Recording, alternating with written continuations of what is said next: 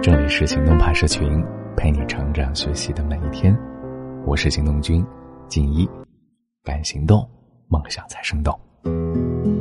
年纪大了之后啊，会发现我们的生活日渐趋于平淡，常常奔赴在两点一线，最后也就接受了庸庸碌碌的一生。可是你有没有想过，其实我们还有一种选择，是做自己的摆渡人，用尽全力的拉自己一把。今天的文章来自哈叔的职场微课堂，来听。如果命运是一条孤独的河流，谁会是你灵魂的摆渡人呢？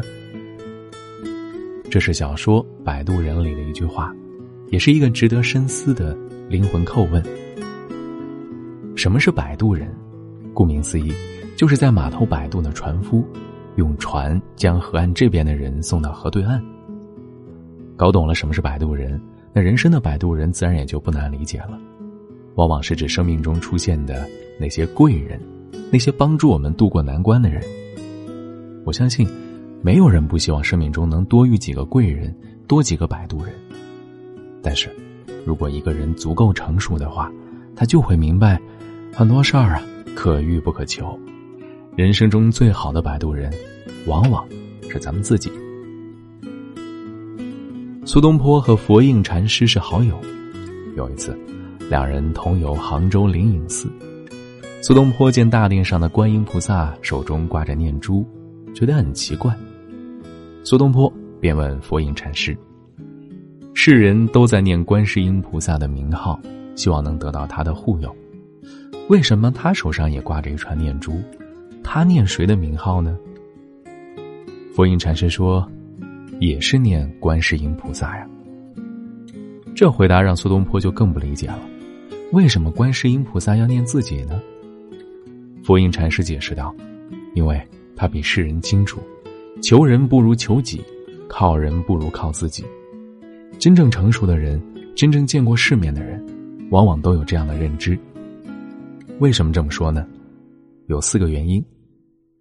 第一，即便是别人想渡你，你也未必真的能够上船。举个例子，在电影《当幸福来敲门》里，小克里斯托弗给爸爸讲了一个笑话，就说啊，有一天，一个落水者在水里快要淹死了，一艘船过来了。问他需不需要帮忙，他回答说：“不了，谢谢，上帝会来救我的。”过了不久啊，又有一艘船过来问他需不需要帮忙，这位落水者仍然以同样的回答谢绝了。后来，落水者淹死了，上了天堂，他问上帝：“上帝啊，你为什么不救我呢？”上帝说：“我已经派了两艘大船过去了呀，笨蛋。”很多时候，即便你能幸运的遇到摆渡人。遇到想帮助你、想拉你一把的人，但你未必真的能够上岸。与其求贵人出现，不如求求自己，别蠢到贵人伸出援手的时候，你都看不到或者抓不住啊。第二呢，这个世界上恐怕真的没有感同身受，在伤心难过的时候，我们会找人倾诉，希望对方能够知你冷暖，懂你的悲欢。可是我想泼盆冷水啊。这个世界上有真感情，但是没有感同身受。有些事儿，你觉得很重要，对方可能会认为稀松平常；有些痛，你觉得痛彻心扉、撕心裂肺，对方可能会认为无关紧要。是啊，没有亲身经历过，往往就不会有感同身受。哪怕是一起经历了，感受也未必会一样。哎，当然说这个啊，并不是让你不要和别人交心，而是希望你能明白。所有的苦，最终都得靠你自己去承受；所有的痛，都得靠你自己去消化。与其求能遇到知己，不如求自己变得强起来。这第三呢，有一种现实叫，真没几个人希望你好。谁都希望这个世界多一点真善美，但并不是我悲观，在这个世界上，真正希望你过得好的人，恐怕也没那么多。而且更现实的是。越是身边的人啊，往往越见不得你好。管理学上有一个螃蟹效应，就是说，竹篓里仅一只螃蟹的话，是需要将竹篓盖子盖上的；因为螃蟹会爬出来。但如果竹篓里有多只螃蟹，这盖子就不用盖了，它们是爬不出来的。为什么数量多了反而爬不出来了呢？因为当多只螃蟹在一起的时候，每一只都想爬出去，一直往上爬，这下面的就会用自己的两只大钳把它给拉下来，踩在它的身上往上爬，互不相让。有些时候，人也差不多。所以啊，与其求能遇到的贵人，不如求自己别遇到使盘子的小人吧。第四，成年人的世界，大家往往都是泥菩萨。一个现实的情况是，一个人处于什么样的层次，身边的人，往往大多也都处于这样的层次。有道是“泥菩萨过河，自身难保”。有时，当你有求于别人，对方没有伸出援手，未必是人家不想帮你。不想做摆渡人，往往是出于现实的原因，有心无力罢了。我觉得，一个人变得成熟的标志之一，就是能慢慢理解生命中所遇到的人和事，通透、理智且温和。那些真正成熟的人，最后都会默默的做自己生命中的摆渡人。电影《霸王别姬》里面有一句话：“人呐，得自个儿成全自个儿。”我们这辈子活得好坏，决定权往往都在我们手里。这也是我为什么说成熟的人都在做自己生命当中的摆渡人。那如何才能靠谱的摆渡这一生呢？也就是说，我们如何修炼成一个靠谱的摆渡人？我个人认为啊，主要有这么几点：做一个内心强大的人，不管是身居高位还是身处阴沟，无论你身处什么样的阶段和层次。一定会遭遇到各种暴击，会遇到各种糟心的事儿，这就是真实的人生。每个人都不可避免的经历这样的过程，但每个人最后的境遇又有所不同。有人扛过去了，有人被击垮在地。所以，请修炼自己的内心，做一个内心强大的人，不情绪化，不要轻言放弃，不玻璃心，遇事儿别四处抱怨，别对谁都掏心掏肺的。对于成年人来说，自我消化往往比倾诉更靠谱。做一个经济独立的人，张爱玲说：“我喜欢钱，因为我没吃过钱的苦，不知道钱的坏处，只知道钱的好处。”做一个经济独立的人吧，不要假装不喜欢钱，别为浑浑噩噩的混日子找任何冠冕堂皇的理由。只有经济独立，往往才能人格独立，才能活得有底气、有尊严。才能更好的度过余生。还有，做一个自律的人，自律的人生才会真正的拥有自由。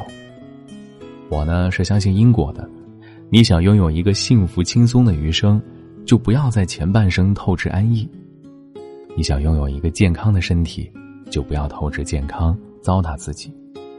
做一个自律的人吧，管住自己的惰性，管住自己的任性，管住一切让自己向下走的东西。做一个豁达通透、灵魂丰盈的人，人生到最后你会发现，衡量一个人幸福和成功的标志，并不是金钱和权力，而是他的灵魂是否有趣儿、是否丰盈。如果你的修养、修行无法驾驭财富和权力，如果你不能很好的面对生命中闯进来的人和事，那你的人生怎么会有真正的质感呢？还有，做一个灵魂丰盈、精神饱满。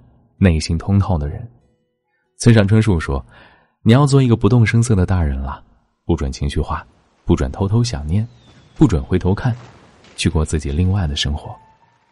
在未来的路上，希望我们都能够不动声色的成长，努力做好人生的摆渡，做好自己的那个摆渡人。”好了，今天的文章就先到这儿了。你还可以关注微信公众号“行动派大学”，还有更多干货。等着你呢。就这样陪着你，在绚丽的夜色里，海风吹过发髻，吹进暖暖的心底。总喜欢任你提那些冒失的问题，关于海的故事，在梦里讲给你。愿你有如浪花一朵，却不是生命的洒脱，赤脚沙滩走过栈桥，去寻找人。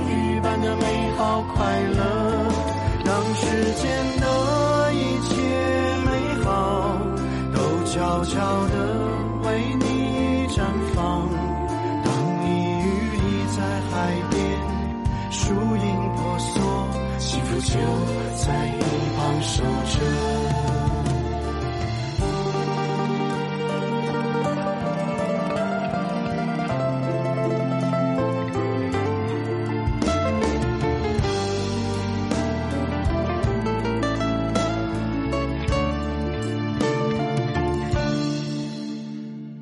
喜欢牵你的手，在人群中穿梭，着漫步海边，看夕阳渐落。最喜欢看着你阳光下的笑脸，多想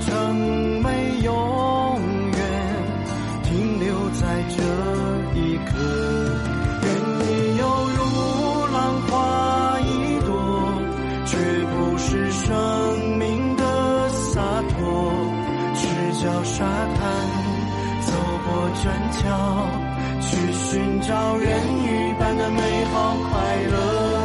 当世间的一切美好都悄悄地为你绽放。当你与你在海边，树影婆娑，幸福就在一旁守着。愿你犹如浪花一，却不是生命的洒脱。赤脚沙滩，走过栈桥，去寻找人鱼般的美好快乐。当时间的